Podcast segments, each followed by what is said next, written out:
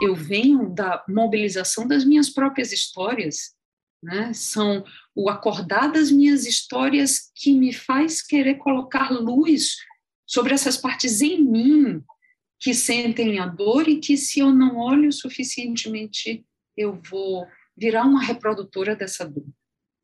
Então é indispensável coletivamente a gente a gente entender os mecanismos de transmissão da dor, da violência, e nesse sentido, eu costumo também dizer que as minhas aulas são uma forma de, são a minha forma de ativismo, e, e que é muito importante encontrarmos maneiras de restabelecer o senso de confiança em nós enquanto humanidade.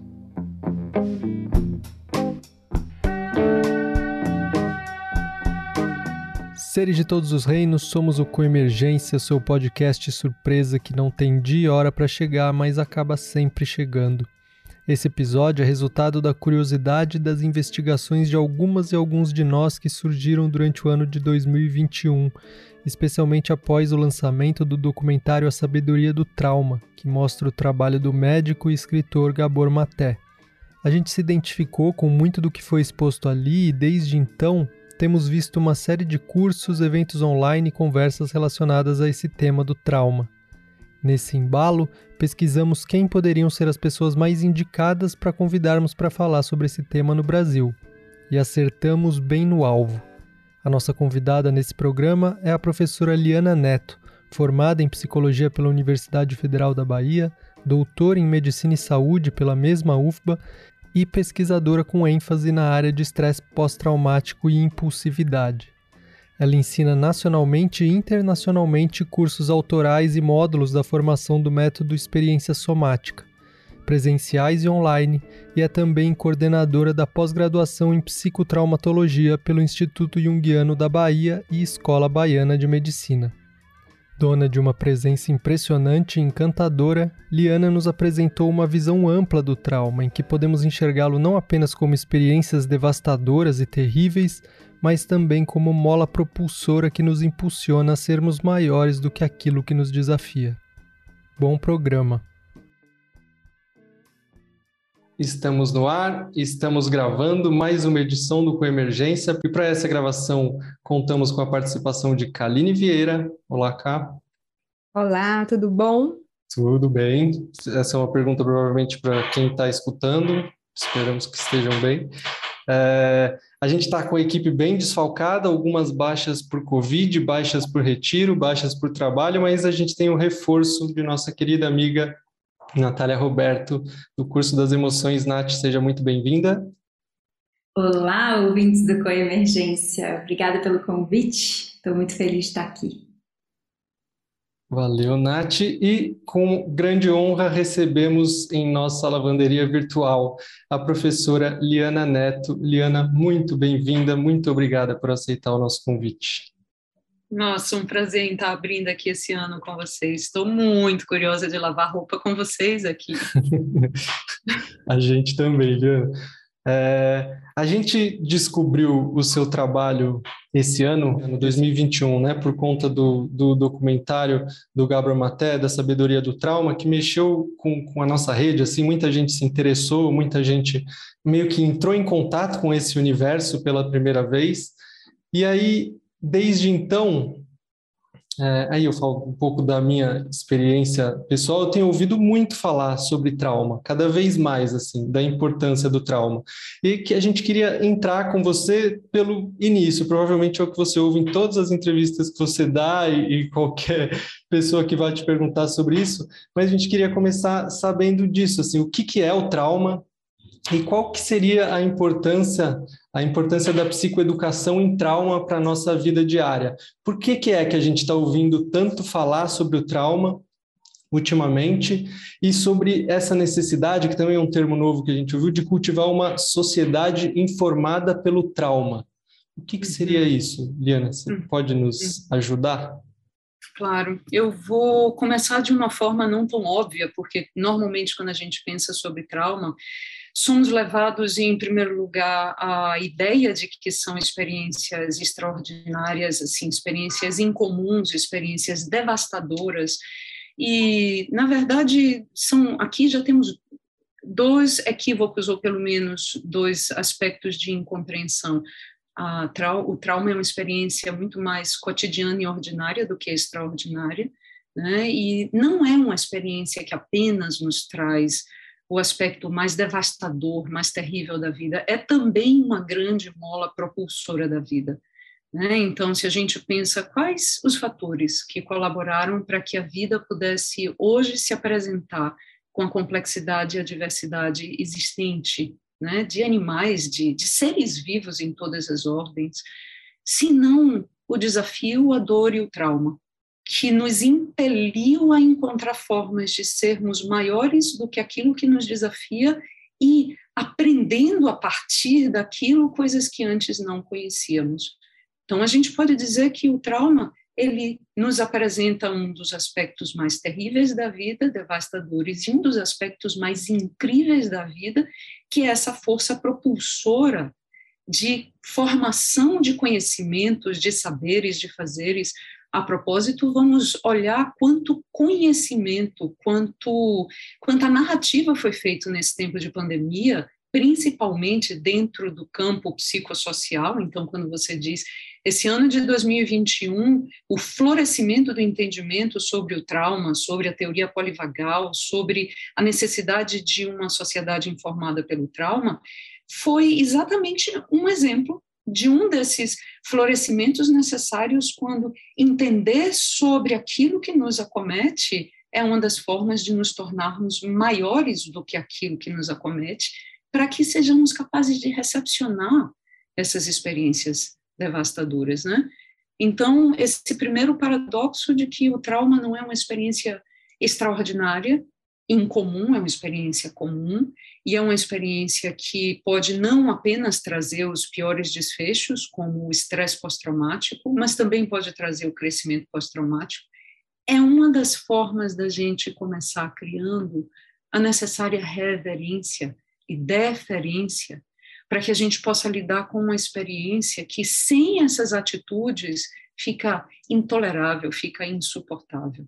Então, lidar com uma sociedade informada pelo trauma implica em reconhecer que o trauma ele está na fundação de muitos aspectos do nosso comportamento, desde o nosso comportamento individual a gente pode dizer que herdamos alguns aspectos potenciais latentes que vão se manifestar a partir da cultura, que, por sua vez, é construída baseada numa experiência de trauma. Nós não sabemos o que é uma sociedade sem trauma. Né? Não temos a possibilidade de nos deslocar para o espaço para ter uma visibilidade sobre o que seria uma vida fora do continente traumático. Né? muitos aspectos de nossa construção biográfica, cultural e interpessoal vai sendo feita por essa lente do trauma. Então, a nossa tarefa é cada vez mais ganhar insight, ganhar um entendimento de como essa lente de relação com o mundo vai impactando a forma de nos relacionar com o nosso ambiente interno, porque um dos efeitos devastadores do trauma é criar fragmentações no nosso ambiente interno, como, por exemplo, fragmentação e incoerência entre o campo do pensar, do agir, do sentir.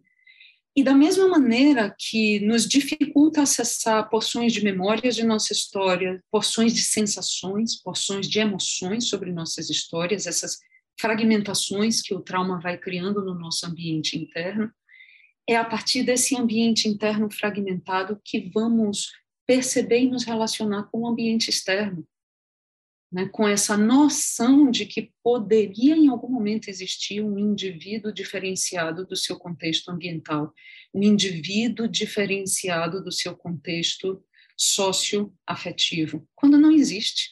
Né? Então, esse senso profundo de fragmentação que o trauma cria que faz com que a gente tenha comportamentos, sim, perplexos, como, por exemplo, a gente viu no início da pandemia. Vou correr para comprar todo o álcool gel e todas as máscaras que tem na farmácia para que eu fique protegida, mas olha o paradoxo, por mais álcool gel que eu tenha, eu não vou estar protegida se o meu vizinho não estiver protegido.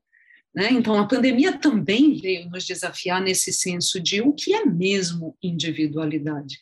Né? Eu posso ter um senso de proteção se as pessoas no meu entorno também não estão protegidos. Eu posso ter uma cura da pandemia se as pessoas dos países subdesenvolvidos não têm ainda vacina. Então, cada vez mais essa fragmentação que o trauma cria do nosso senso de pertencimento dessa grande rede de conexão com a vida vai se tornando visível, os efeitos dessa fragmentação vão se tornando visíveis. Então, esse é um dos aspectos que eu considero muito potentes que a pandemia nos trouxe, a capacidade de criar visibilidade sobre esses efeitos, criar narrativas e reflexões sobre esses efeitos. É, eu acho que essa sua resposta, primeiro eu acho essa resposta maravilhosa, assim, a gente estava um pouco, era uma pergunta da nossa pauta que eu acho que você já responde, é, mas uma coisa que eu, eu tenho pensado muito e gostaria de te perguntar, que eu acho que se conecta com essa questão do individualismo que você traz. É, a, a minha impressão, quanto mais a gente olha para o trauma, é, a minha impressão é exatamente essa que você traz, que é muito menos algo extraordinário, muito mais algo que está muito presente no nosso cotidiano e que é, isso não está, é, não é um privilégio, se eu puder dizer assim, de uma parcela pequena da, da nossa sociedade. Assim. Somos todos de alguma forma afetados por isso. Filhos do trauma. Exato.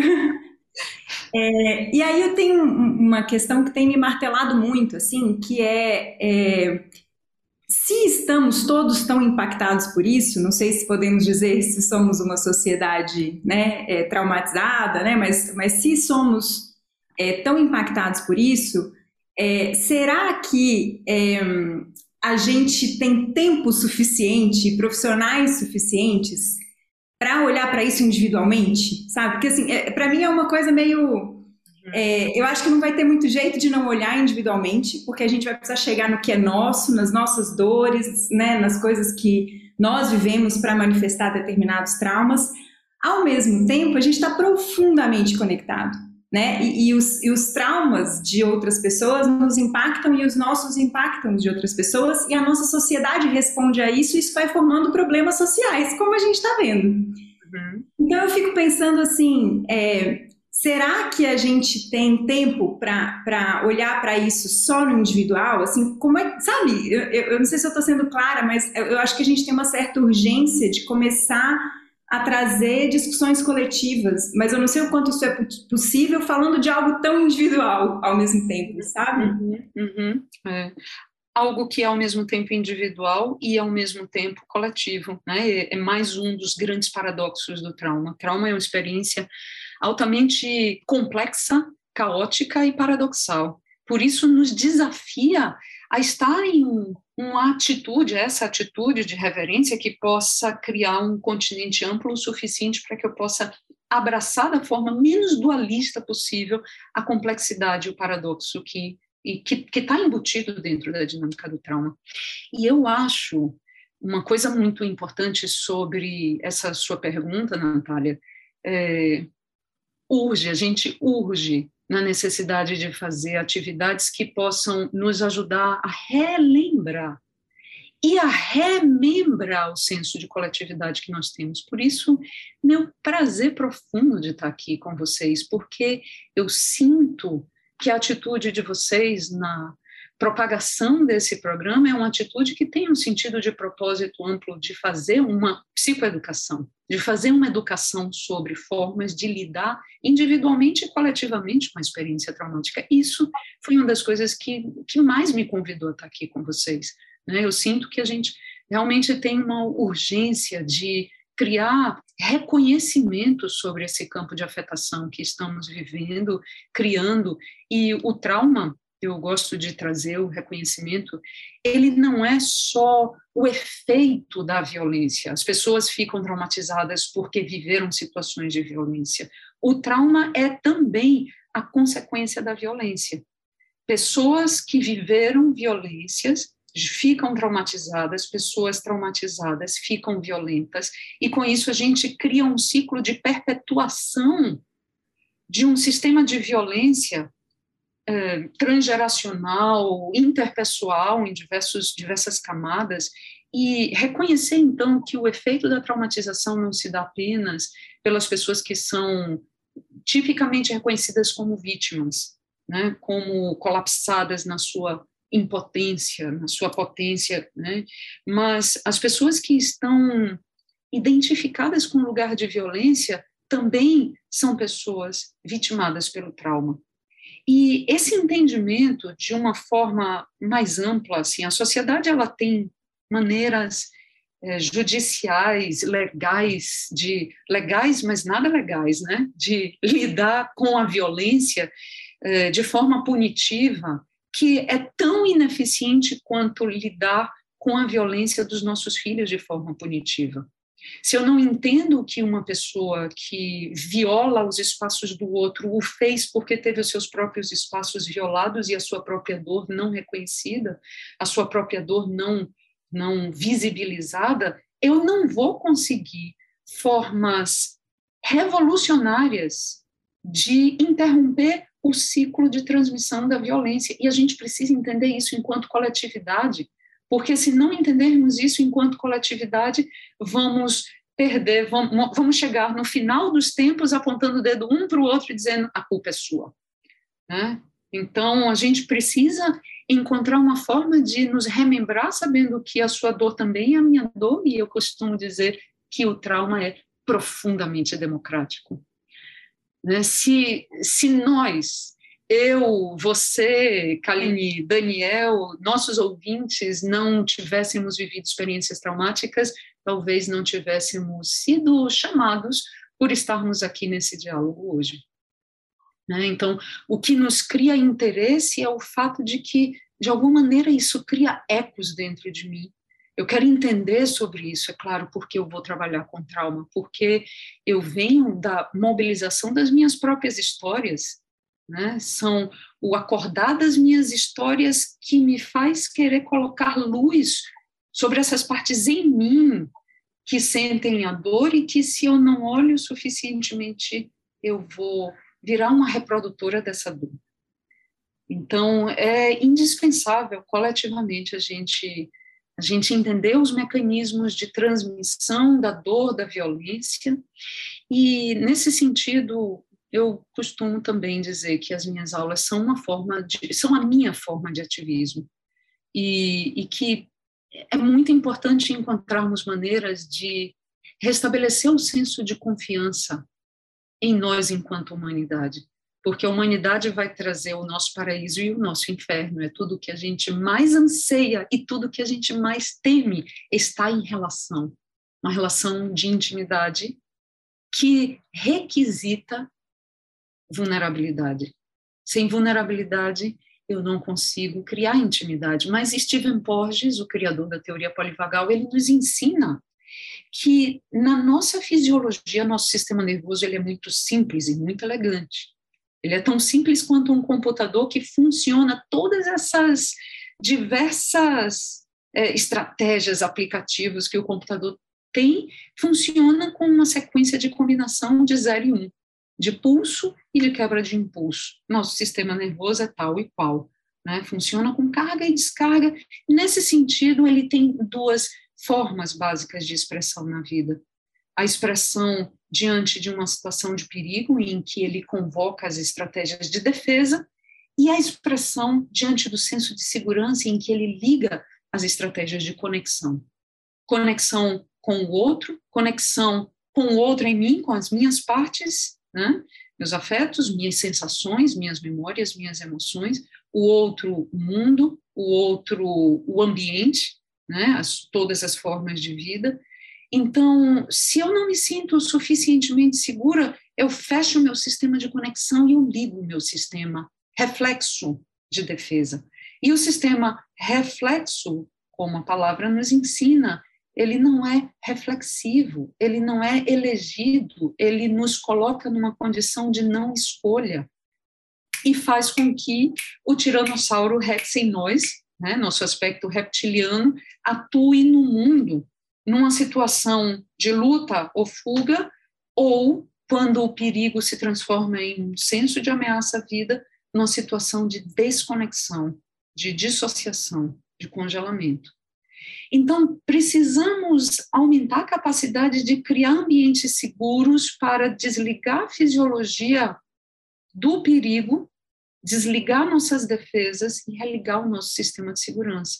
E essa é a maior das tarefas dentro de um ambiente de sala de aula. É aprendermos através das nossas experiências, experiências tanto que a gente chega em sala de nossa biografia, mas do que a gente pode viver em sala em conexão.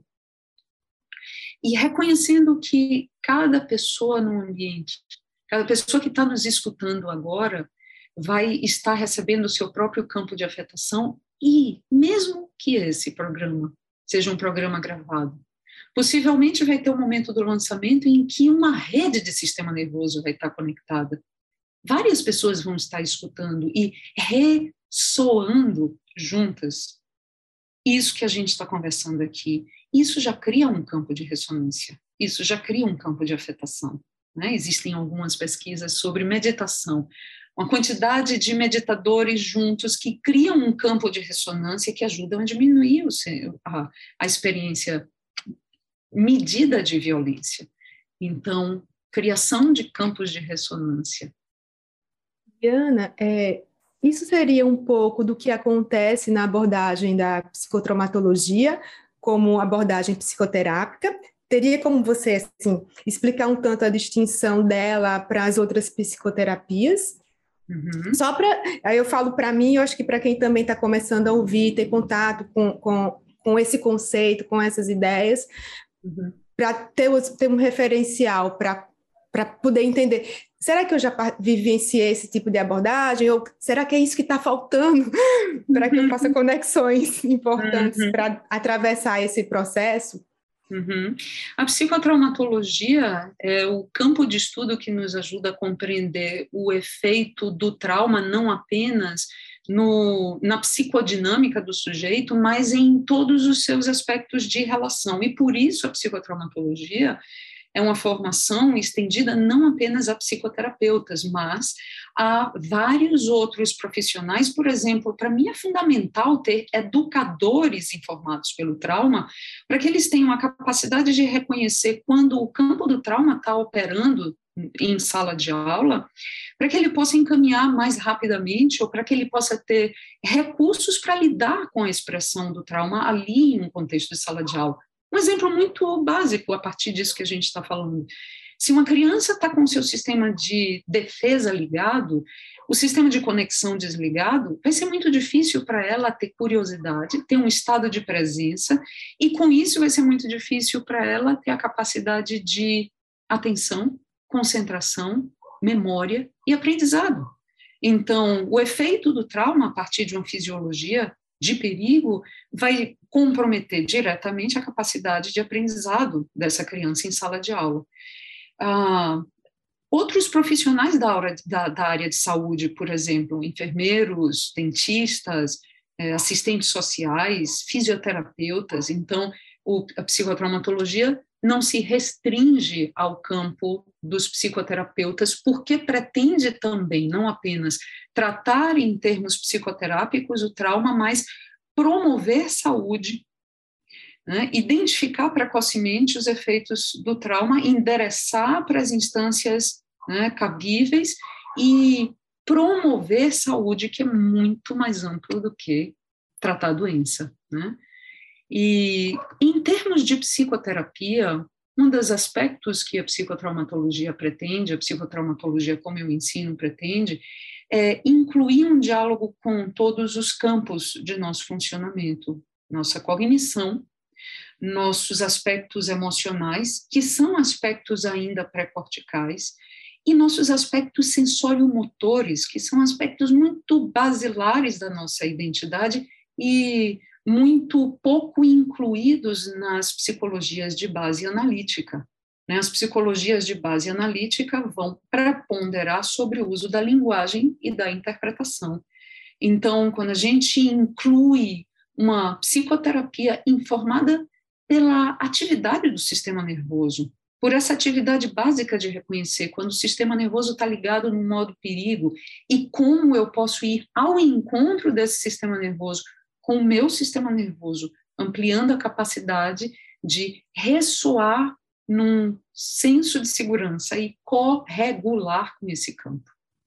Então, isso tudo faz parte da psicotraumatologia, dentro de uma base somática. Professora, você é, comentou na sua resposta anterior sobre como a própria ideia do trauma, só de a gente ouvir, por exemplo, a gente é atraído por isso porque a gente reconhece isso na nossa história de alguma maneira. E aí, uhum. se você me permite, eu gostaria de ouvir da sua história, assim, que seja é, muito resumidamente, nossas histórias são longas, mas o que é que te atraiu para esse universo assim, em especial também com essa conexão somática assim do corpo, se você conseguiu reconhecer na sua experiência em primeira pessoa direta como o seu corpo sofria as influências de energias estranhas, assim, coisas que eram difíceis de explicar e que a psicotraumatologia ajudou a da, uhum. a da linguagem, assim. Uhum. Eu me aproximei da experiência somática por uma curiosidade técnica, assim, ah, quero entender um pouco mais sobre isso. É algo curioso, mas eu não tenho trauma. Ah, não, isso daí não é uma coisa que me pertence. E à medida que a gente vai vasculhando nossas caixinhas de Pandoras, a partir de uma experiência mais centrada na fisiologia, vamos descobrindo que experiências muito frequentes, como experiências de negligência, experiências de desamparo, experiências que a gente pensa, ah, trauma é o resultado de é, experiências de sobrecarga, mas da minha experiência eu fui me dando conta, por exemplo, como a falta de reconhecimento sobre aspectos emocionais importantes de quando eu tinha medo e que no comportamento da educação dos meus pais, o medo era algo inaceitável. Medo, que coisa mais besta. Então, eu fui aprendendo a dissociar do medo, o medo como uma forma de orientação importante sobre as experiências que nos desafiam. Ela tem uma função protetora. Se você não conecta com o medo, você, eu, se coloca em situações de muita desproteção. Então, é, eu sempre fui muito, muito atraída também pela fisicalidade.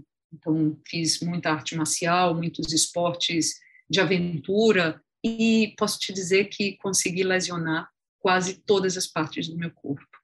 Então, quase todas as partes do corpo são envelopes de memórias traumáticas em função de não reconhecer os limites de minha experiência, vindas de situações de negligências importantes e de desqualificação dessa de aspectos emocionais e da função protetora. Então, à medida que eu fui estudando e fui investigando minhas caixinhas de meus meus pedacinhos de trauma dentro da caixinha de Pandora, fui cada vez mais me identificando e Tive o privilégio de aprender sobre trauma com Peter Levine, que me ensinou, essencialmente, assim, eu diria, o grande legado que Peter Levine me trouxe foi um lugar de reverência e de apreciação realmente sobre o trauma, que me permitiu ir olhando para a minha própria história com dignidade e com reverência. Então, esse, esse é o grande convite, né? que a gente possa olhar para nossas experiências, para reconhecer também que lá no fundo da caixinha de Pandora, a última último elemento a sair é a esperança. A gente vai ver muitas mazelas, dores, enfermidades, mortes, mas no fundo tem a esperança. O trauma é algo que a gente supera, que em algum momento a gente sente que aquilo ficou para trás, ou é algo que a gente vai precisar olhar para o resto da vida, provavelmente? Uhum. Eu diria que as duas respostas são possíveis, as duas dois, dois tipos de desfechos são possíveis. Existem experiências que foram muito devastadoras, mas que a gente pôde encontrar formas muito potentes de superar. Por exemplo, eu seria bailarina. No princípio dos tempos, eu dançava ferozmente, e eu vou te dizer, balé é uma das maneiras mais elegantes de dissociar do corpo. Então, você esquece que você tem pés, pernas, corpo, você usa o corpo para desafiar o equilíbrio, a gravidade e todos os limites da anatomia.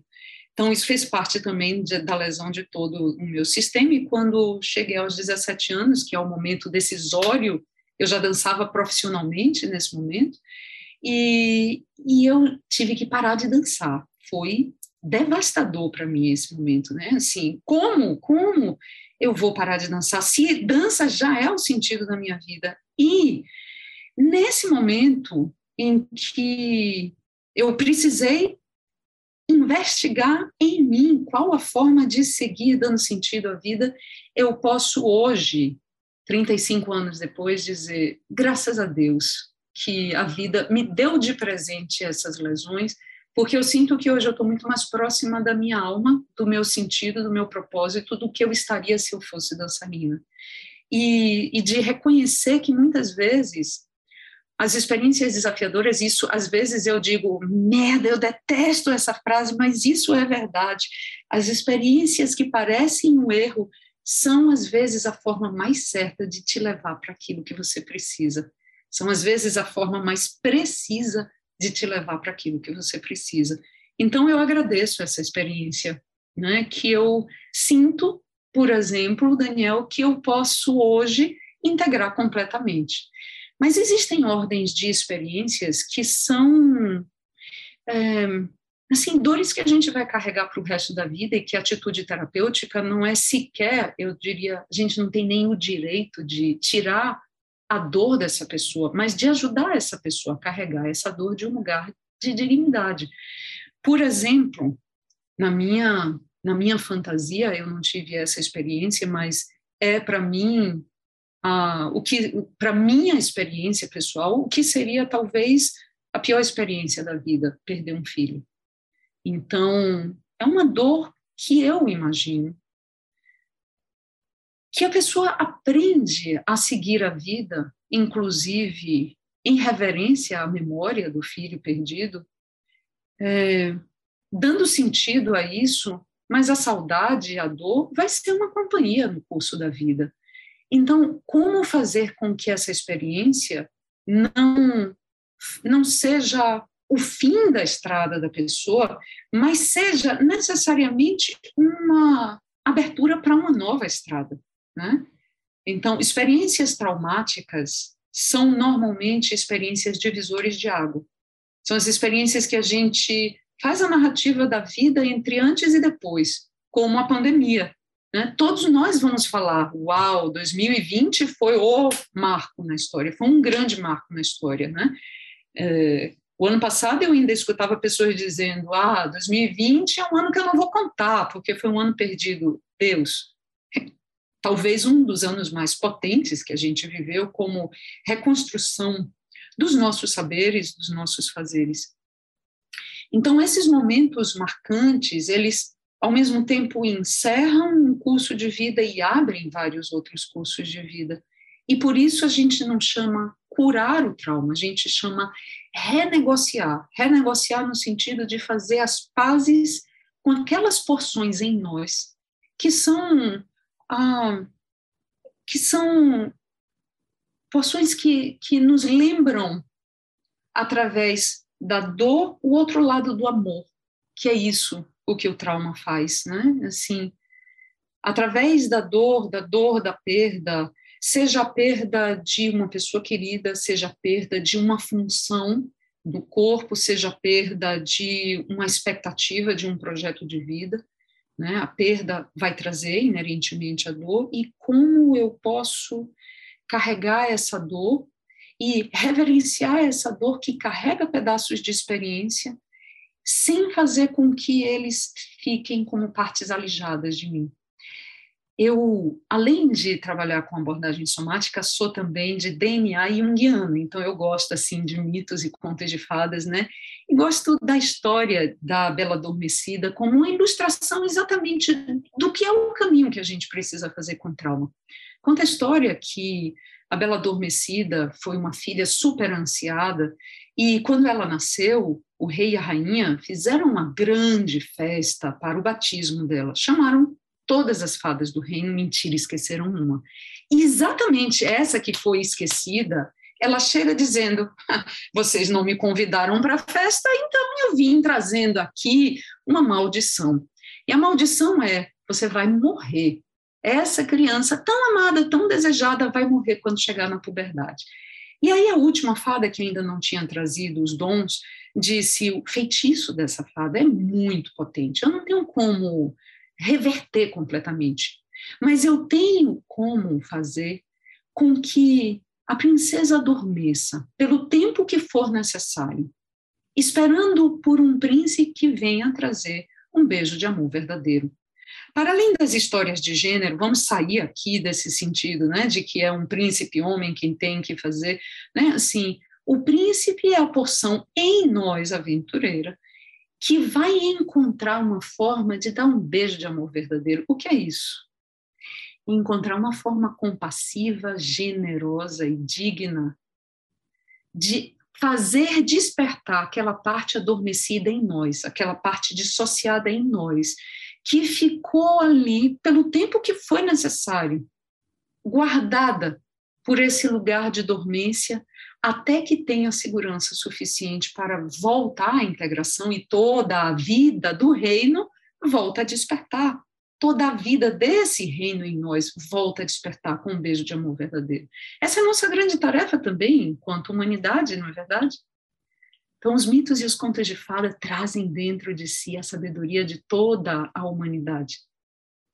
É, você traz esse beijo de amor verdadeiro, né? E eu tenho pensado muito nisso, assim, que o amor, nas, na forma que ele vier, né? Seja bondade, generosidade, né? Eu acho que um, um reflexo muito evidente dos nossos traumas é a gente viver numa sociedade tão desigual, né? Numa sociedade em que, em que existe tanto sofrimento, assim, né? Que nós aqui, nós quatro, a gente não consegue nem imaginar. Nem se a gente fizer um exercício muito, assim, ferrenho de imaginação, a gente não sabe o que, que é, é o sofrimento que muitas pessoas estão passando agora, né? Nesse exato momento. Uhum, uhum. E aí, quando eu te ouço falar do beijo de amor verdadeiro, é, eu, eu fico pensando assim, que é, talvez, não sei se cura é a palavra, mas esse, esse, esse, esse jeito de lidar com o trauma que a gente, né, talvez, talvez muitos de nós nunca encontrem, mas que a gente possa encontrar, ele é um pouco também um recebimento de amor, de dignidade, de é, é, sabe, eu, é, é, será que se a gente encontrar mais isso, se a gente se disponibilizar mais para isso, talvez a gente encontre é, menos desigualdade, uma sociedade menos traumatizada e menos impactada pelo trauma, sabe? Será que eu fico pensando que às vezes o único caminho vai ser esse, né? Eu, eu me lembro de um a, a, gente tem feito esse estudo, né, do, de trauma e a gente usou como base um curso do Gabor Maté e uma, fa uma fala dele me tocou muito. Ele disse de uma pesquisa que diz que é, se você pega duas pessoas que, viver, que viveram experiências de trauma e que tiveram situações muito difíceis, é, uma pessoa vai seguir ok na vida e a outra pessoa não vai seguir tão ok. Talvez ela vai, né, ter uma, muitas dificuldades, né? Qual que é a diferença entre essas duas pessoas? Uhum. Alguém deu atenção para a dor emocional daquela pessoa que conseguiu, de alguma forma, é, é, ter uma vida, né, assim, satisfatória, significativa, conseguiu construir laços, assim. Então, é, não sei se, eu acho que você, gostaria que você comentasse um pouco mais sobre isso, assim, porque às vezes a gente se apressa um pouco em, em buscar soluções mágicas para lidar com as nossas dores, porque elas doem e elas são incômodas, né? Mas eu achei muito bonito esse termo que você usou, é, dessa reverência, assim, sabe? Da gente olhar esse trauma como essa mola propulsora mesmo, mas que a gente possa é, ultrapassar só as nossas dores, assim, né? Como é que a gente pode também olhar para isso de uma forma mais coletiva, assim? É no amor? É, é a, a resposta para isso, se a gente fosse tentar simplificar, é o amor, assim, que seja de um terapeuta, que seja de um parceiro, que seja de um é, assistente social, sabe? Uhum. Sem dúvida, sem dúvida, o amor é a força revolucionária. O amor é a grande força revolucionária. A revolução, a mais potente revolução, não está nas armas, está no amor, que nos traz a capacidade de restabelecer um senso de conexão e de saber que a sua dor me pertence também.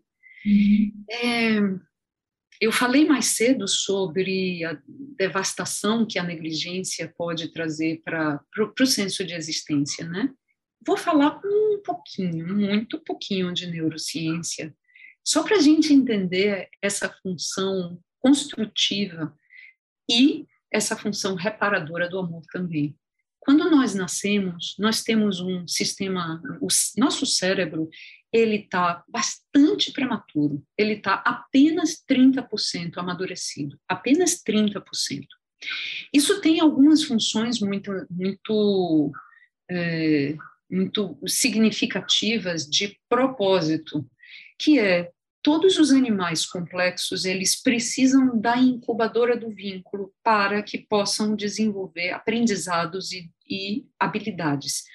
E essas habilidades elas precisam das referências ambientais, as referências que os outros nos trazem para modelar um potencial latente que a gente já traz. Então, por exemplo, nascemos com a possibilidade de aquisição linguística e expressão linguística de nossas ideias mas vamos aprender a fazer essa expressão através da conexão de uma outra pessoa que vai modelar, inclusive, com que língua, com que códigos, com que símbolos vamos fazer essa expressão. E quando o bebê nasce apenas com 30% do seu cérebro maduro, esse cérebro do bebê não é um, como um cérebro adulto em miniatura. Ele é um cérebro com uma intencionalidade, e a grande intencionalidade dele é: ele é dirigido para se vincular. Porque se ele não se vincula, ele não sobrevive.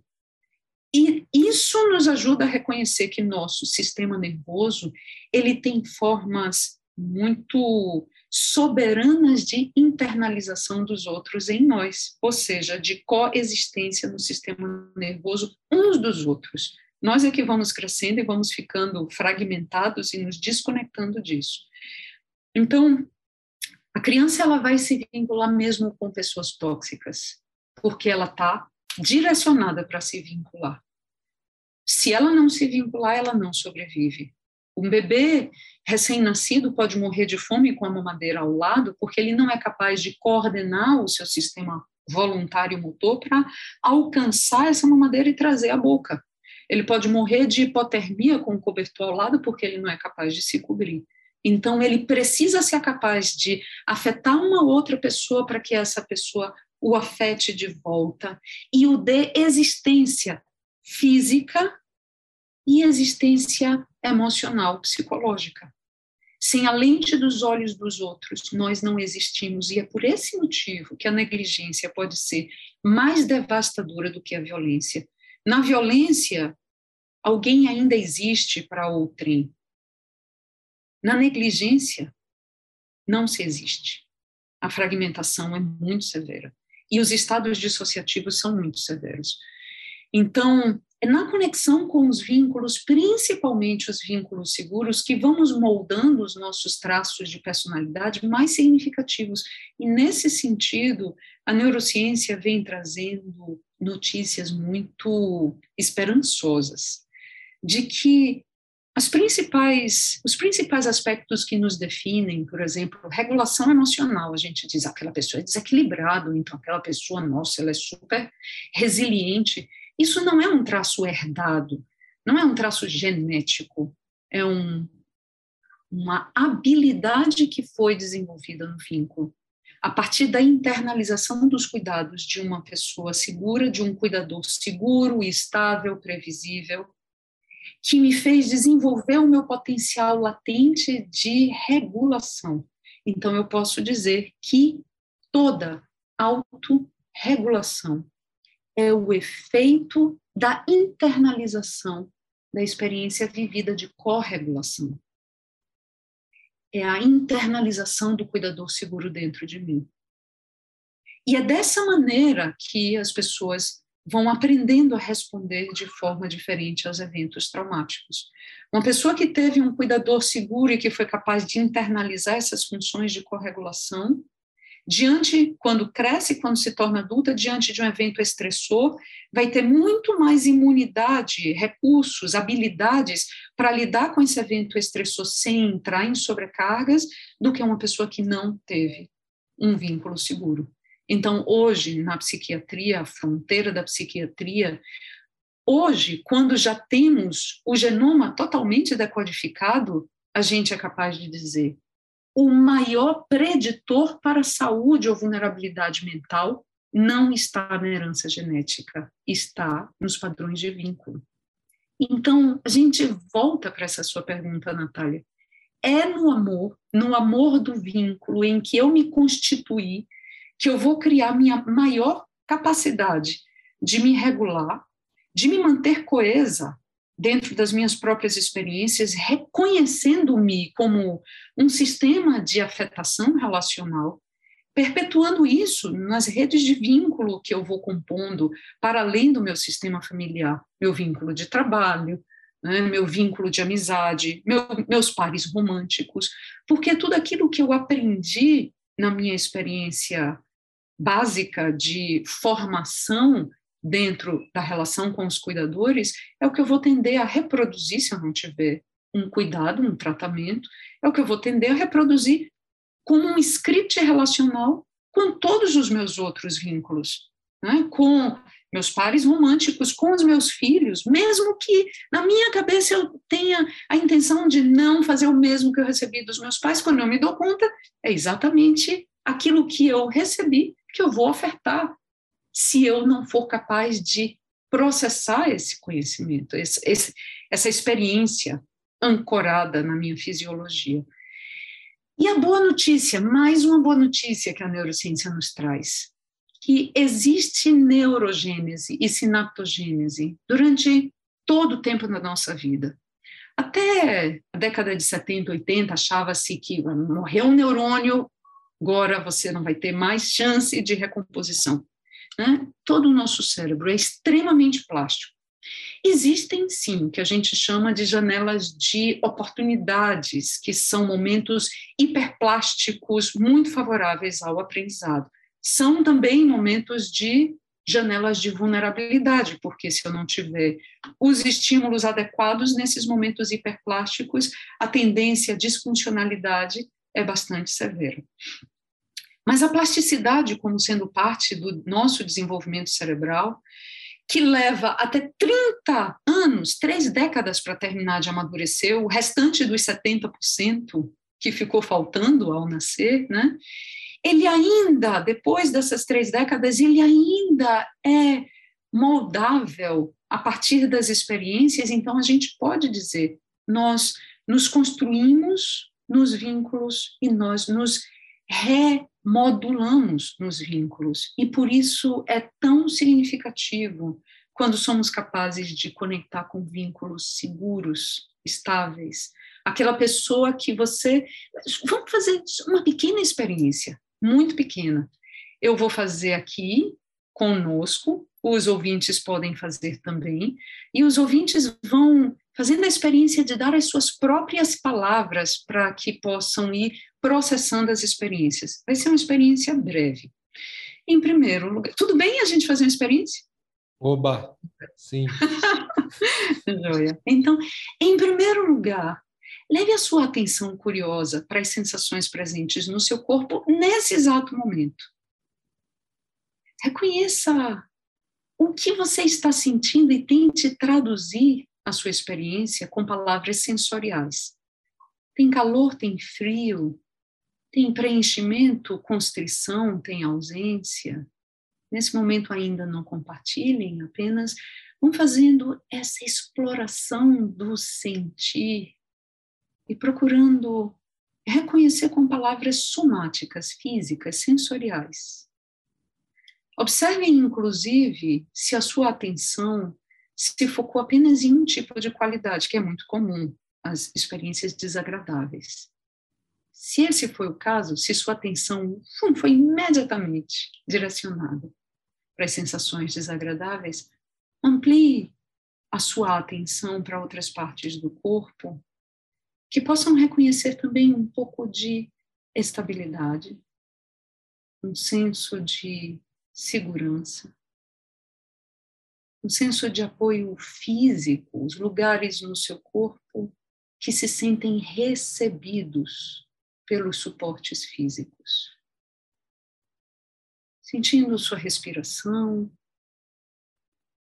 sentindo tônus do seu corpo, sem a intenção de modificar o que quer que seja, apenas com uma curiosidade estendida, como se fosse um viajante chegando numa terra desconhecida e querendo aprender sobre todas as novidades desse novo ambiente.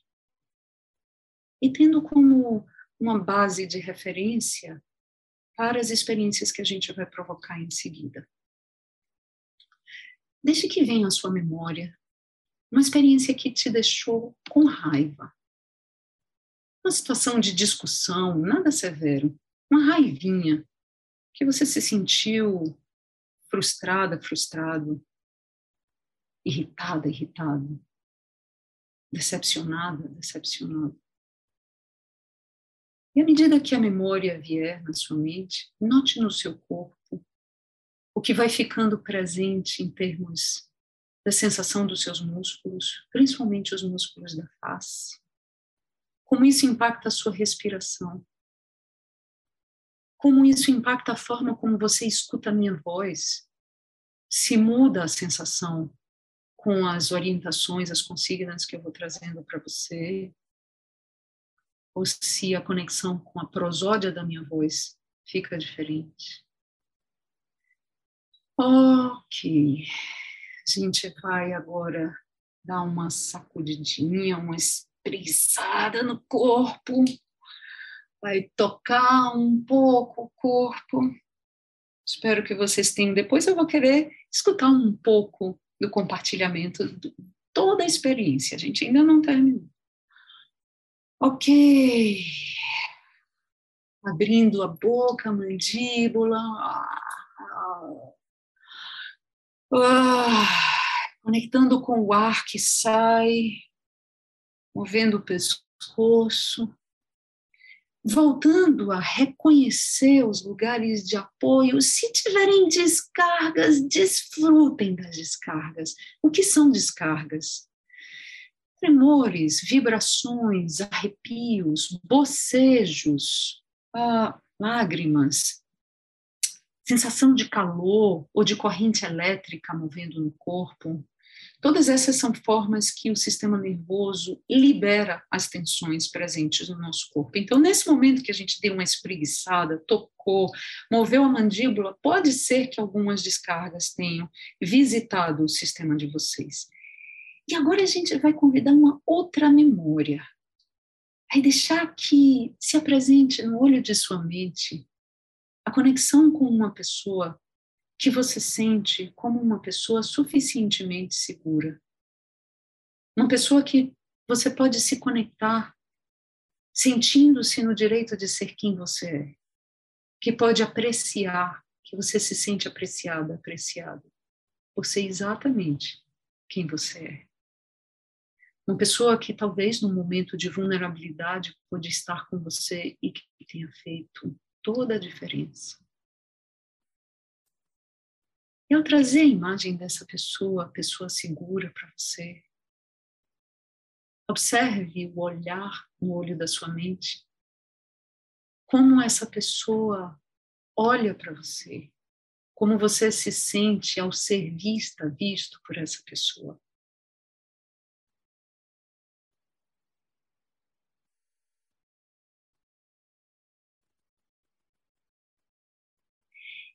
E faça a conexão com as sensações que ficam presentes agora. Nos músculos de sua face, na sua respiração, no tônus do seu corpo, na sua relação com a gravidade, na sensação do seu estado de presença agora e como você é capaz de escutar as consignas que eu vou trazendo para você. Como você escuta a prosódia da minha voz, se fica diferente da forma como você estava escutando minha voz na experiência anterior. Isso é na medida em que você vai, então, abrindo os olhos em contato com essa experiência, e eu convido vocês a abrirem os olhos agora em contato com o nosso pequeno grupo. O ouvinte pode abrir os olhos em contato com o seu ambiente, reconhecendo no ambiente os lugares afetivos e como o senso de conexão com esse ambiente pode se estabelecer enquanto vocês vão fazendo contato, se vocês sentem alguma diferença no senso de conexão conosco, aqui entre nós quatro. E eu fico curiosa de saber, então, como foi essa aventura para vocês. Se vocês querem colocar algumas palavras e a gente poder fazer algumas reflexões sobre essas experiências, eu posso depois traduzir os propósitos que eu tive. Eu vou, eu vou começar, inclusive isso me dá vontade de fazer uma pergunta que eu vou fazer na sequência. Porque eu sinto que é como se esse, esse contato com a experiência somática direta é algo relativamente novo para mim, é como se eu tivesse um leque muito pequeno à minha disposição do que esse, como se esse contato do corpo fosse tivesse tenha sido alienado por boa parte da vida e agora é como se eu consigo perceber, mas por exemplo, eu consegui perceber é, durante o primeiro momento em que você estava falando com a gente, né, Liana, uma temperatura eu consegui sentir o corpo quente e uma respiração livre, uma abertura, uma sensação de expansão, um leve é, uma leve eletricidade correndo pelo corpo que era agradável, não era desagradável, e isso se transformou ao, ao, ao, ao trazer o episódio de raiva, que aquela abertura da respiração se transformou em uma constrição, assim, ficou um pouco mais difícil de respirar. Você comentou da sua voz, da prosódia, ela fica um pouco mais ameaçadora, assim. E antes era não era nada ameaçador assim, era é como se a sua voz também induzisse a esse a esse lugar de conforto que foi recuperado ao trazer a, essa pessoa especial para mim assim. Foi uma, aí veio uma sensação parecida com a que eu estava tendo antes, que eu já estava me sentindo com abertura, com o corpo quente. Deixa eu só fazer um comentário aqui nesse ponto de compartilhamento. Obrigada pelo seu compartilhamento, Daniel. Observe que a gente não precisa pensar ou reconhecer que estamos sob perigo para agirmos na relação com o mundo sobre a lente do perigo.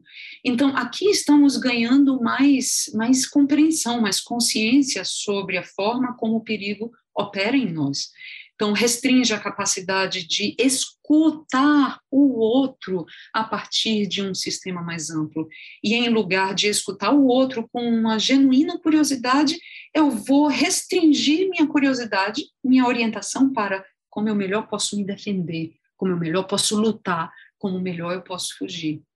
Então, ir ganhando o reconhecimento de que, hum, ok, a minha fisiologia agora está operando sobre perigo.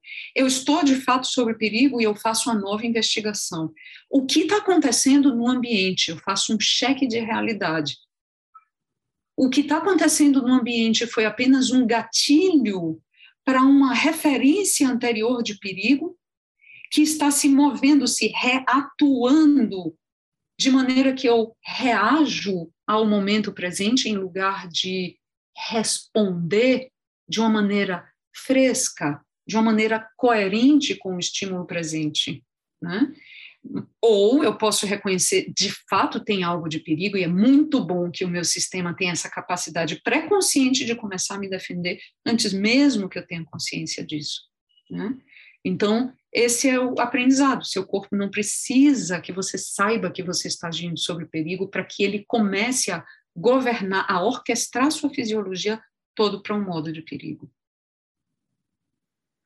Dentro de mais, mais, um, mais um comentário assim, dentro de um processo de educação somática, também quando você diz é como se eu tivesse um leque pequeno de recursos para explorar a minha experiência, faz parte ampliar a capacidade de reconhecer e nominar o que a gente está vivendo, assim como o que eu já percebo de muito potente, Daniel. Você foi capaz de colocar algumas palavras bem somáticas, né? Assim, eu senti a sua voz mais ameaçadora, eu senti o corpo é, mais presente, mais constrito, a respiração mais constrita. Então, você pode trazer algumas experiências é, bem ancoradas na sensorialidade. Às vezes, apenas para sermos capazes de decodificar nossa experiência na sensorialidade já implica uma grande jornada.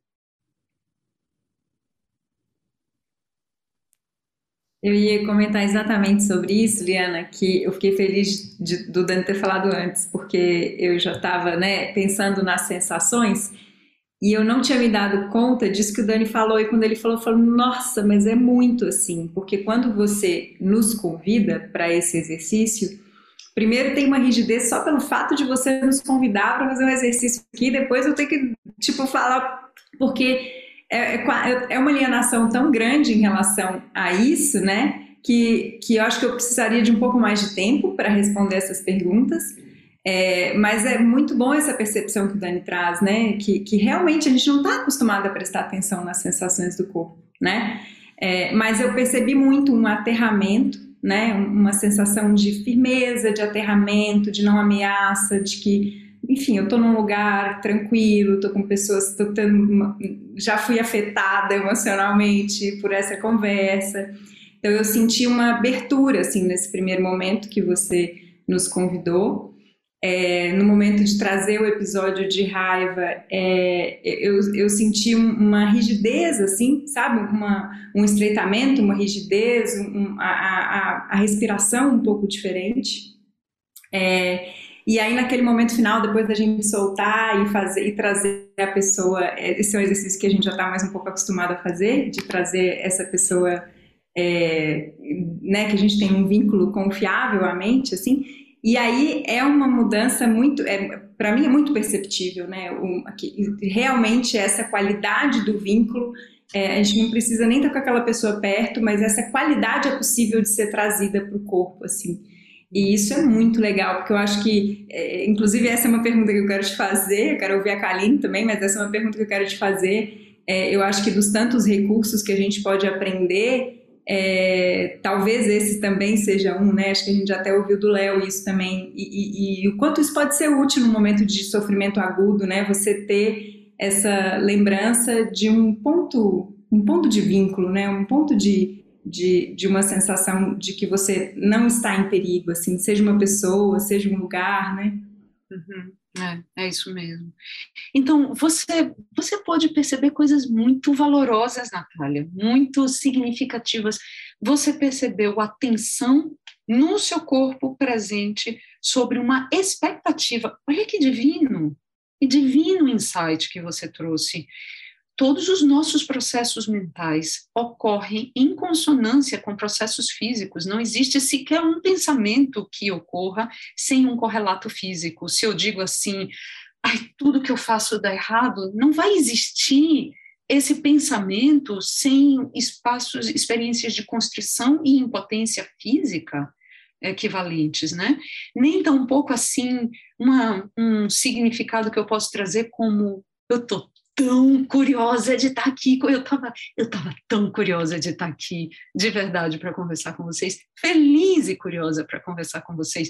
E isso traz cosquinha em mim, cosquinha na barriga, isso traz uma certa inquietação da vontade do horário chegar para a gente começar a nossa conversa.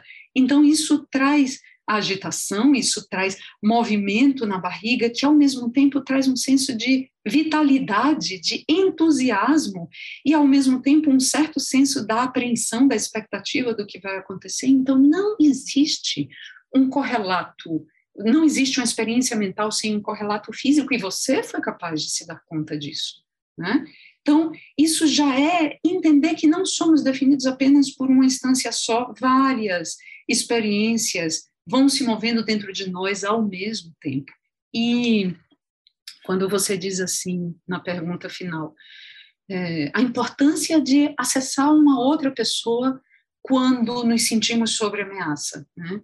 quando a nossa pele não é suficiente como um continente para nossa experiência, para a intensidade da nossa experiência, que potência que é ter a pele estendida da relação como um continente mais amplo para me ajudar a tolerar sentir aquilo que eu estou sentindo.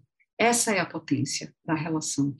E essa é a potência de estarmos juntos. Quando estamos juntos aqui, estamos nós quatro aqui, junto com todos aqueles que nos ouvem, estamos criando um ambiente mais amplo para sermos capazes de passear por nossas vulnerabilidades aqui. Né? Para ir fazendo as ousadias de acessar pedacinhos de nós que são mais desafiados, que estão mais assustados ou que estão mais adormecidos esperando por esse beijo de amor verdadeiro. É, para mim foi curioso porque eu fui sentindo, eu, eu senti um pouco o que a Nath falou também, de putz, o que vai vir aí, né? E eu vou precisar falar, e como é que eu vou falar isso? Então foi uma apreensão assim no corpo, né? Com uma certa tensão. E, e aí eu fui percebendo isso e fiquei, em certa medida, tentando controlar isso, sabe? Calma, assim.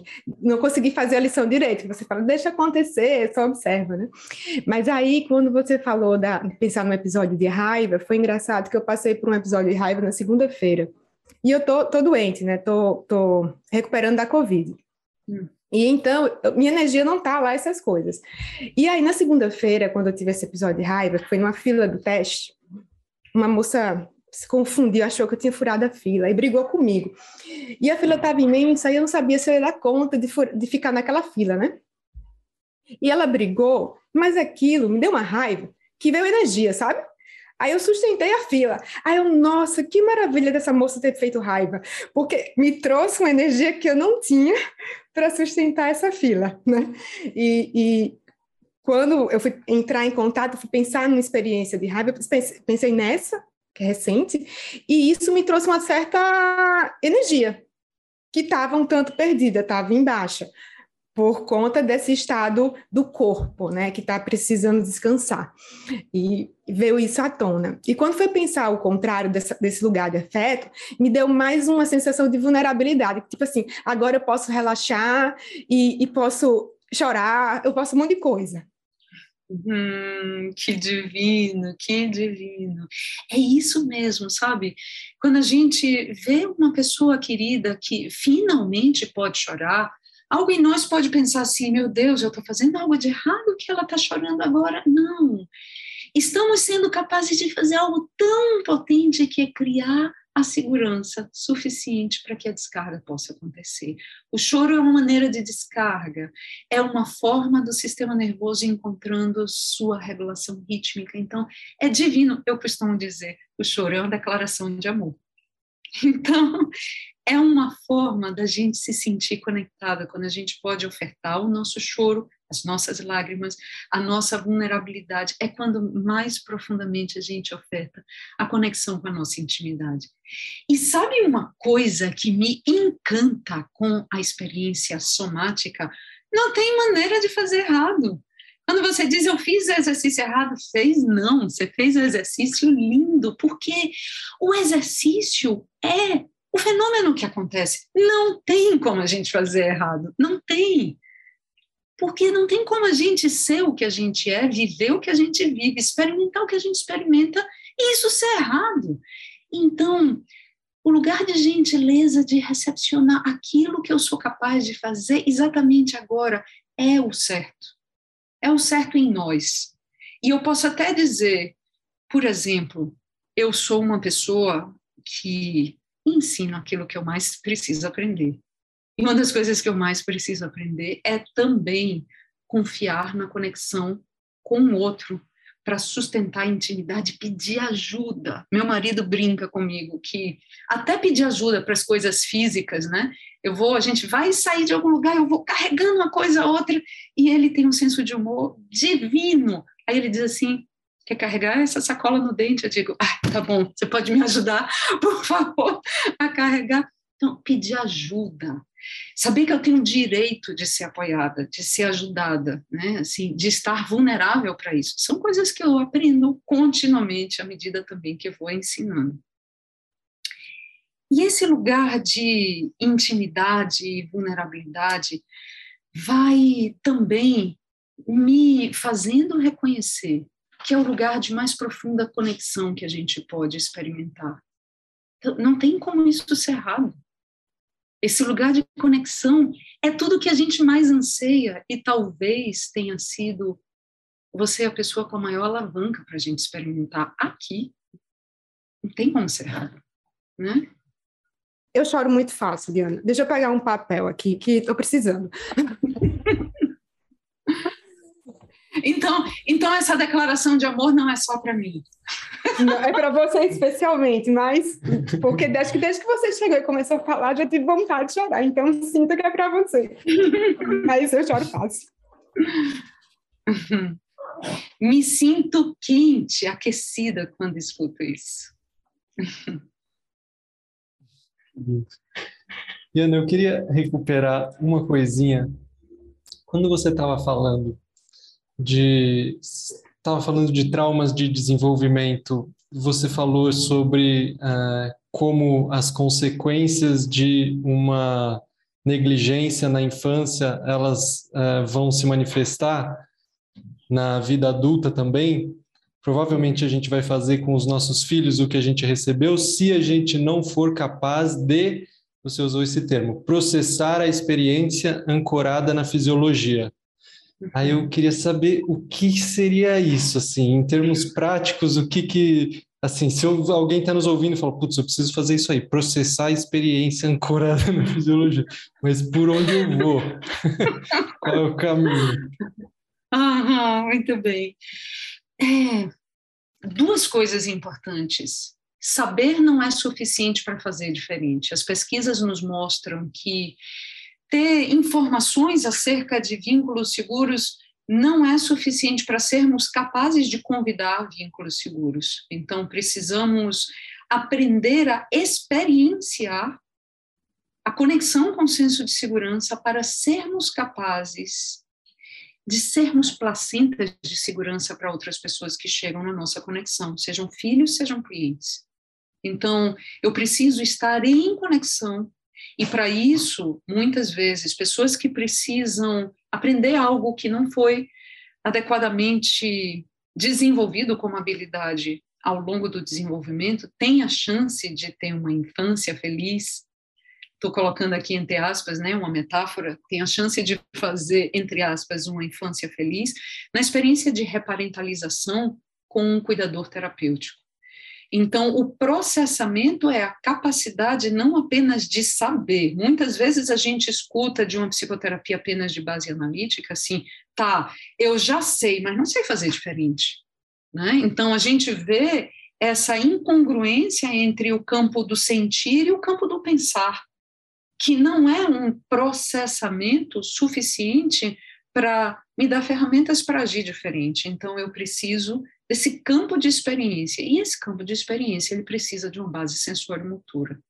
Então, ele precisa levar a isso que a gente está vivendo. A gente está aqui, nesse momento, vivendo uma experiência de conexão afetiva, sensorial, colocando palavras sobre isso e, e dando a oportunidade de criar um processamento e um aprendizado destilado a partir disso. Porque o outro aspecto é que, infelizmente, a gente não aprende apenas a partir da experiência direta. Se fosse assim, toda pessoa velha seria sábia, e infelizmente não é.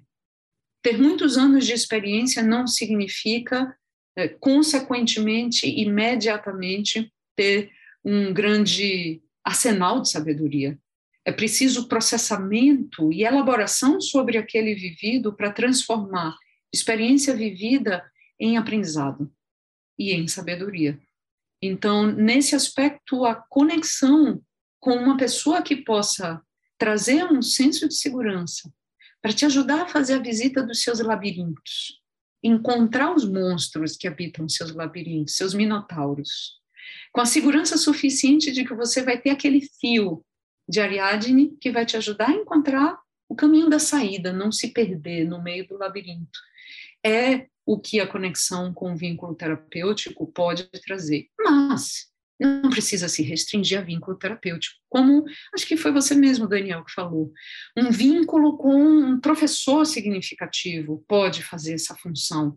Né? Muitas vezes, um, um mestre de alguma religião, um mestre de uma arte marcial, vai fazer essa função parental importante. Um, é, um professor, um, religioso ou um vizinho né? Às vezes, uma pessoa que não tinha nem essa intencionalidade, mas sabe aquele vizinho que tudo que você queria tê-lo como pai ou como mãe, e que você buscava essa casa muitas vezes, e esse colo muitas vezes, e esse olhar muitas vezes, como uma maneira de aprender a internalizar um pouquinho dessas pessoinhas dentro de você, fazê-las vivas se moverem dentro de você. Né? Então, o que a gente vai fazer com essas diferentes pessoas, professores, é, referências espirituais e amigos importantes, é, terapeutas, é essa internalização para ajudar-nos a fazer processamentos com segurança. Aquele que oferece o beijo de amor verdadeiro, não é, Eliana? Seja quem for. Exatamente. Aquele que oferece um beijo de amor verdadeiro. Às vezes, um artista, uma obra é. de arte, um poema. Um né? cuidador, né? cuidador de qualquer ordem que seja. É isso mesmo. Sim, a função dos próprios animais também para muitas pessoas, né?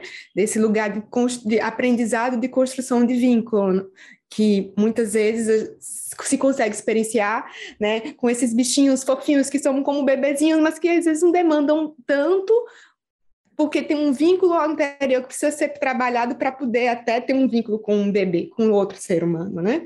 Perfeito, perfeito. É, muitos veteranos de guerra, muitas pessoas altamente traumatizadas têm muito mais facilidade, propensão, disponibilidade de se vincular com os animais ou com outras formas de vida do que se vincular com outros humanos, né? Porque os humanos viraram o inferno na relação, o temor, o temido da relação. Então, para aqueles ouvintes que eventualmente nessa experiência que eu propus disseram, eu não tenho alguém de segurança, eu não consigo confiar em ninguém, uma das propostas para refazer a experiência é conecte com um animal que te trouxe um senso de segurança. Se você não tiver um animal, conecte com todo o tempo e vagar que você tem o direito que você merece. Né? Eu estou falando rápido aqui, apenas como um convite para que você possa ir ajudando a acessar um senso de segurança dentro da sua fisiologia. Se você não teve um animal, você teve um lugar que para você era um refúgio em cima de uma árvore, embaixo da cama, dentro do armário, embaixo da escada, na casa de alguém, no colo de né, alguém. Então, algum lugar que tenha sido um lugar de segurança. Podem ser, inclusive, lugares imaginários, podem ser, inclusive, amigos imaginários. Se não houve um lugar, houve algum objeto, algum brinquedo, alguma pecinha que foi usada como um, um amuleto de segurança né? Mesmo adultos, muitas vezes, usamos amuletos de segurança. Né? Eu tenho aqui a flor da minha pele, um amuleto de segurança, de conexão. Né? Então, é, aqueles elementos que vão nos ajudando a fazer refletir o senso de segurança, de conexão. Pode ter sido um brinquedo, pode ter sido um paninho, pode ter sido uma roupa, uma cor. Quando você veste essa cor, você se sente mais potente, mais protegida, mais confortável, mais seguro. Então, encontrar algum elemento que te fez acessar esse senso de segurança, cá você tem toda a razão. Eu queria aproveitar isso, Liana, e perguntar é, algo relacionado a esse paradoxo do trauma. É, que você conta, contou hoje, eu vi alguns vídeos seus falando sobre como o trauma vem de um lugar de conflito, né? Alguma coisa que, que mexe. Você falou hoje que produz uma quebra, desestrutura, e quanto isso, né, se for bem elaborado, vai nos produzir um crescimento, né, enquanto seres humanos. A gente vai, a gente vai crescendo desde essas primeiras experiências como um bebê, a gente vai se desenvolvendo a partir desses pequenos conflitos, desses suportáveis, né, dentro daquela estrutura. Por outro lado, é, também tem uma certa. É, pensando no paradoxo. É, viver num lugar de conforto é como se não fosse possível fazer essas elaborações, ou seja, esses crescimentos, assim, a gente não fosse desafiado para esses, esses movimentos de crescimento. Então, fica assim: o que é o seguro que, que é importante para que eu consiga ter uma existência legítima e aqui, entre aspas, saudável, porque pode ser muita coisa saudável, e o que é esse seguro que pode me acomodar nesse lugar da bela adormecida que está ali por medo, né? E não porque está seguro, mas está seguro. Ali está uhum. mais seguro, mas ali não está me ajudando nesse processo de crescimento, né? Uhum. E aí, só complementando um pouco o que a gente discutiu no início do programa, o quanto isso também é exigido de nós, né? Na, na, seja nos relacionamentos, seja nas empresas, que a gente dê conta das coisas. Que se a gente não, a gente, se a gente não der conta é porque a gente é muito frágil. Se a gente não der conta é porque a gente é muito sensível. Se a pessoa chora é porque ela não tem estrutura. É como se isso fosse lido como algo menor e que na medida que a gente não consegue, então você é descartado, segue sua vida porque aqui não lhe cabe, né? Uhum. É, muito bom. Essa é uma pergunta, eu diria, que não se pode calar porque não é uma pergunta que tem uma receita, nem mesmo para a mesma pessoa. A cada momento, essa investigação, o quanto eu estou me acomodando numa zona de conforto, e muitas vezes somos muito mais orientados para aquilo que nos dá conforto do que para aquilo que nos dá saúde. Aquilo que nos traz previsibilidade já é conhecido, mas não necessariamente nos traz mais saúde. Então, o quanto eu estou aqui prisioneira nessa estase, da, do conforto, da comodidade, da zona de conforto e o quanto eu posso diminuir os níveis de desafio, porque também o outro polo da história é permanecer o tempo inteiro, como eu disse, que era muito a minha experiência, né? Funcionar numa falsa janela de tolerância, sempre rompendo os limites e criando lesões de todas as ordens, né? Então, num lugar para além já, rompido os limites, físicos e emocionais saudáveis. Então, é uma pergunta que não pode calar a todo momento. E reconhecer uma outra coisa, de que a sociedade, foi o início da nossa conversa no programa, uma sociedade baseada, construída, estruturada por sobre o trauma, ela muitas vezes nos compele a comportamentos entorpecentes muito bem aceitos a todas as compulsões de trabalho, de consumo, de desconexão do sentir, né, como, como sendo um parâmetro de desejo para um bom funcionamento numa sociedade que está doente. Vamos lembrar o seguinte: uma pessoa que se adapta bem a uma sociedade que está adoecida não o vai fazer sem também adoecer. Então, algo em nós não pode se acomodar a uma sociedade ado adoecida, né? Assim, os incômodos, as cotoveladas que a gente vai precisando dar nessas caixas apertadas são formas de reconhecer que tem coisas que não, não fazem parte de um bom funcionamento dessa sociedade. E não atuar sobre esses comportamentos entorpecentes, porque eu chamo assim, porque são formas de invisibilizar e desconectar com aquilo que eu estou sentindo e me orientar por isso na relação com o mundo e com as minhas decisões. Então, é uma pergunta que não pode calar. E tem mais uma provocação, essa experiência que eu quis fazer com vocês também, que eu imagino que um, um, uma boa porcentagem do público que busca vocês são pessoas que são meditadores também, né? Então, uma coisa importante para que a gente se conecte aqui também através dessa experiência se a meditação ela é feita com a intenção de buscar os estados de bliss, os estados de êxtase, os estados de iluminação, na maioria das vezes, esse tipo de meditação vai servir apenas como uma bela forma de evitação porque vai servir apenas como uma forma de desconexão do desafio, da dor, das experiências que precisam ser sentidas para serem integradas. Aquilo que a gente não pode sentir, não somos capazes de integrar. O que não somos capazes de integrar, não somos capazes de processar. E o que não somos capazes de processar, nem somos capazes de liberar, nem somos capazes de aprender através de. Então, grande parte da experiência de meditação é realmente sermos capazes de criarmos um grande continente para todas as partes de nós, né? Para todas as pessoinhas que nos compõem, as pessoinhas de segurança que foram internalizadas, as pessoinhas de ameaça que foram internalizadas, as pessoinhas dormentes dentro de nós que também foram internalizadas, né?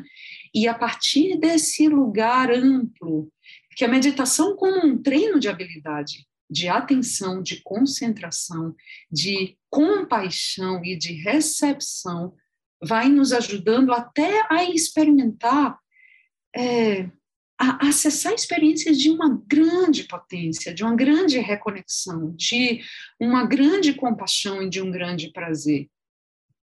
Mas não como meta, essa não é a meta que a gente deve perseguir.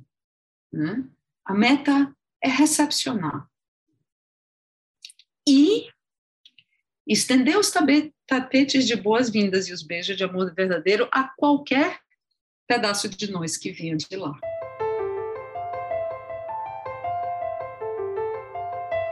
E aí, Liana, a gente sempre tem uma última pergunta para os nossos convidados, é, que a gente chamou, no começo a gente se acostumou a chamar de pergunta maluca. Ela não tem nada de maluca, mas é porque precisava ter uma cara assim de um programa, uma, uma coisa meio. Uh, fosse maluca um beleza. É. mas a, a gente queria ouvir de você, dessa sua trajetória na psicologia e também nesse mundo do trauma,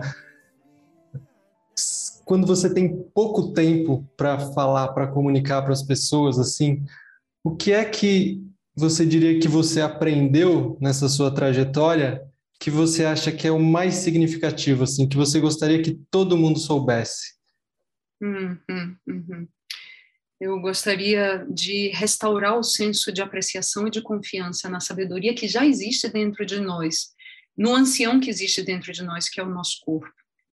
E que a mente que vai se desenvolvendo de uma forma autobiográfica, egocentrada, ela vai se desconectando desse ancião que existe em nós. Jung, ele, ele tem uma frase muito potente que diz assim: o homem nasce velho e morre jovem ele nasce com a sabedoria de toda a vida herdada em evolução. Nós somos os herdeiros dos grandes momentos de morte, hecatombe e de recriação da vida. Nós herdamos essa força de sobrevivência e essas habilidades aprendidas através dessas grandes mortes. Tá tudo presente no nosso corpo. Mas a gente morre com a sabedoria biográfica de 50 anos, 90 anos, 100 anos, o que é isso para 180 milhões de anos? Então, se eu tivesse uma grande, uma grande fala, assim, breve e rápida, seria: volte a escutar o ancião que existe em você, a sabedoria que está no seu corpo. Uau! Uhum. Diana, foi uma delícia te ouvir. Hum. Foi, gente, tenho certeza que quem está nos ouvindo também vai ter é, essa percepção. A gente espera agora acompanhar a sua agenda. Você nos falou que tivemos sorte de, de capturá-la nas suas férias. A gente vai seguir sua agenda agora para conseguir, ah, nas próximas férias, fazer mais um programa, porque também tem muita coisa que a gente ainda tem para ouvir, com certeza, de você. Mas muito, muito obrigado por, por topar o nosso convite, estar aqui com a gente. Foi maravilhoso, assim, encantador te ouvir.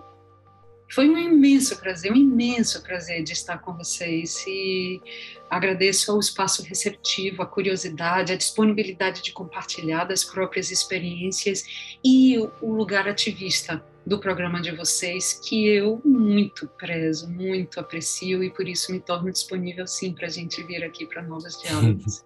Então, muito obrigada. Foi uma alegria ah. estar aqui. Obrigada, Liana. Foi maravilhoso.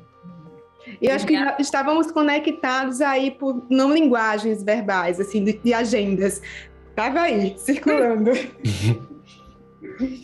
Diana, muito obrigada. Assim, eu estou aqui reverenciando e eu acho que é importante falar isso porque as pessoas vão só ouvir e não vão ver o seu rosto.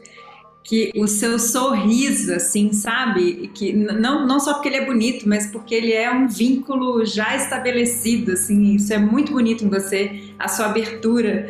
Eu acho, fiquei, fiquei tocada por isso, inspirada e gostaria que os ouvintes soubessem disso.